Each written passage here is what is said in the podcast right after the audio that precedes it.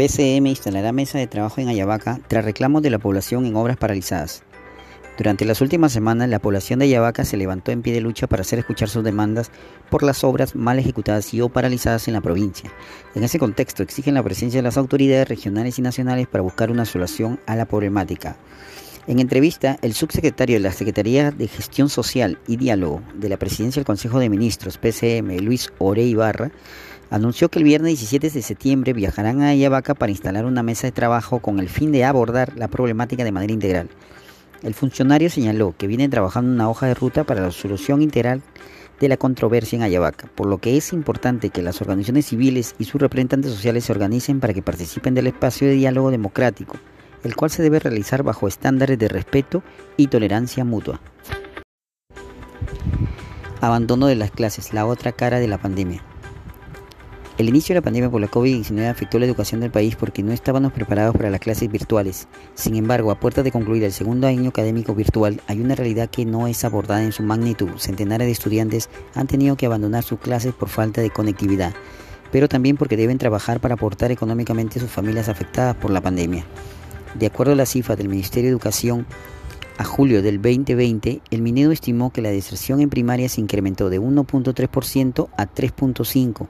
128.000 estudiantes y en secundaria pasó de 3.5 a 4%, 102.000 estudiantes, lo que suma 230.000 escolares de educación básica regular que han abandonado la escuela.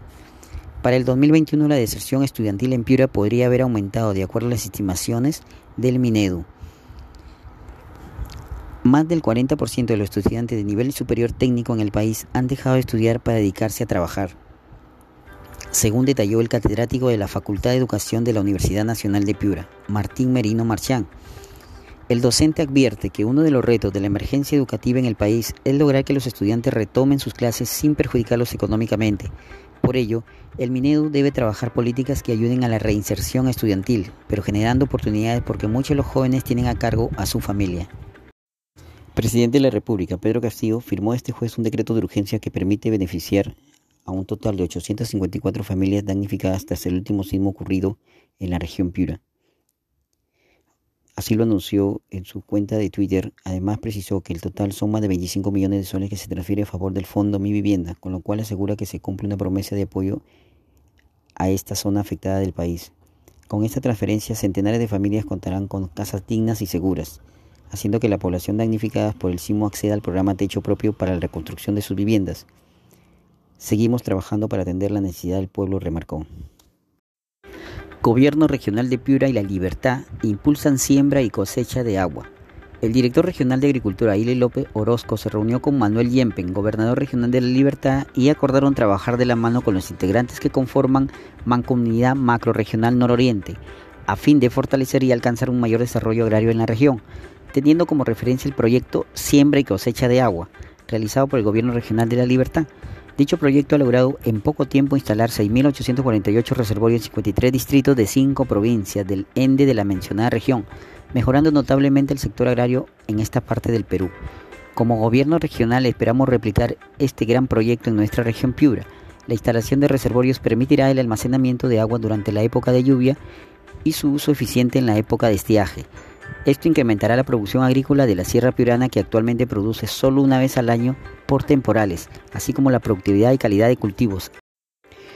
congresista Miguel Ángel Sixia Vázquez, juntos con sus colegas parlamentarios por Piura, se reunieron con el viceministro de Construcción y Saneamiento, Javier Hernández, quien expuso los proyectos que se encuentran en la cartera de vivienda. El bloque parlamentario en conjunto ha solicitado se acelere el proyecto de mejoramiento del saneamiento para 96 asentamientos humanos de Piura, Castilla y 26 de octubre y la ampliación de la planta de tratamiento de Curumuy, importante proyecto para Piura. Además, se ha solicitado continuar con el seguimiento de otros proyectos para la región. Refinería de Talara. Contraloría detecta sobrecostos de más de 1.115 millones en proyectos. En conferencia de prensa, el Contralor Nelson Jack rindió cuentas sobre la auditoría vinculada a la contratación y ejecución de las unidades auxiliares. Dicho sobrecosto está vinculado, según explicó el Contralor, a la contratación y ejecución de las unidades auxiliares y trabajos complementarios para el referido proyecto de 5.718 millones. El monto es la evidencia legal del reconocimiento que ha hecho Petroperú de todos los mayores gastos en los que incurrió el contratista por una serie de decisiones atribuibles enteramente a Petroperú para los temas técnicos y financieros. Según refirió Schack, Petroperú decidió en el 2014 separar las unidades auxiliares del proyecto mismo. Sin embargo, explica, dicha tercialización se realizó sin el análisis debido y evitando el reglamento de contrataciones. Luego se convocó a contratación directa para las unidades auxiliares, pero sin el análisis de factibilidad técnica, plazos, valorización de riesgos y sin prever adecuada normatividad necesarias. ¿Quién paga todas estas decisiones que se han tomado a lo largo de estos tres años, siendo conscientes además que han pasado varios gobiernos con varios ministros y directores? Entre los 44 funcionarios, según detalló la Contraloría, se encuentran tres expresidentes del directorio Petroperú, 14 miembros del directorio y 25 funcionarios que ocuparon diversos cargos en la gerencia de refinación. No obstante, Chuck explicó que la responsabilidad sobre estos funcionarios solo resulta administrativa y no penal.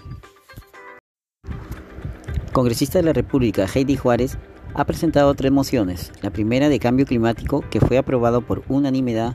La segunda, la conformación de una comisión multipartidaria para elegir y proponer al defensor del pueblo. Y la tercera, para elegir a los integrantes del Banco Central de Reserva. Piura. Exportadores de banano apuestan por la conservación de la naciente de aguas. Una de las actividades económicas con mayor potencial de esta región se sumaron a las acciones que se ejecutan para proteger las cabeceras de Cuenca y el desarrollo sostenible de las familias campesinas de la zona de Paca y Pampa y Ayabaca.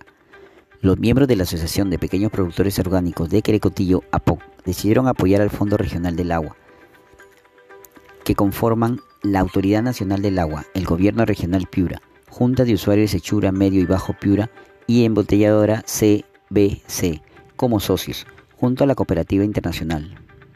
Este fondo invierte en la conservación de las nacientes aguas de la región. La APOC es uno de los principales exportadores de banano orgánico de Piura. El año pasado esta asociación exportó 500 contenedores a los países de Europa, Holanda, Bélgica y Alemania y Estados Unidos. Esta colaboración entre el fondo y el sector agroexportador es resultado del proyecto Adaptación de la gestión de recursos hídricos al cambio climático. El Forazán Pure es un mecanismo de retribución por servicios ecosistemáticos. Este se constituye en una alternativa para conservar y mejorar la gestión del agua en la cuenca Chiro-Piura.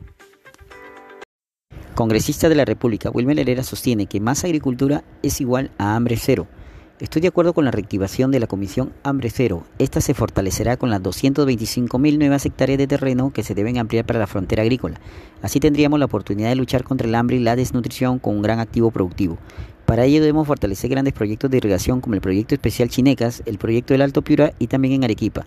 Esperemos que el presidente de la República apalanque capitales en su visita al extranjero para poder desarrollar mega obras que ayuden a la agricultura sosteniblemente durante el futuro. Nueva planta de oxígeno para Piura. El gobernador regional de Piura, Servando García, ha gestionado la implementación de una nueva planta de oxígeno para la región, la misma que este jueves fue transportada hasta la instalación del Hospital Santa Rosa.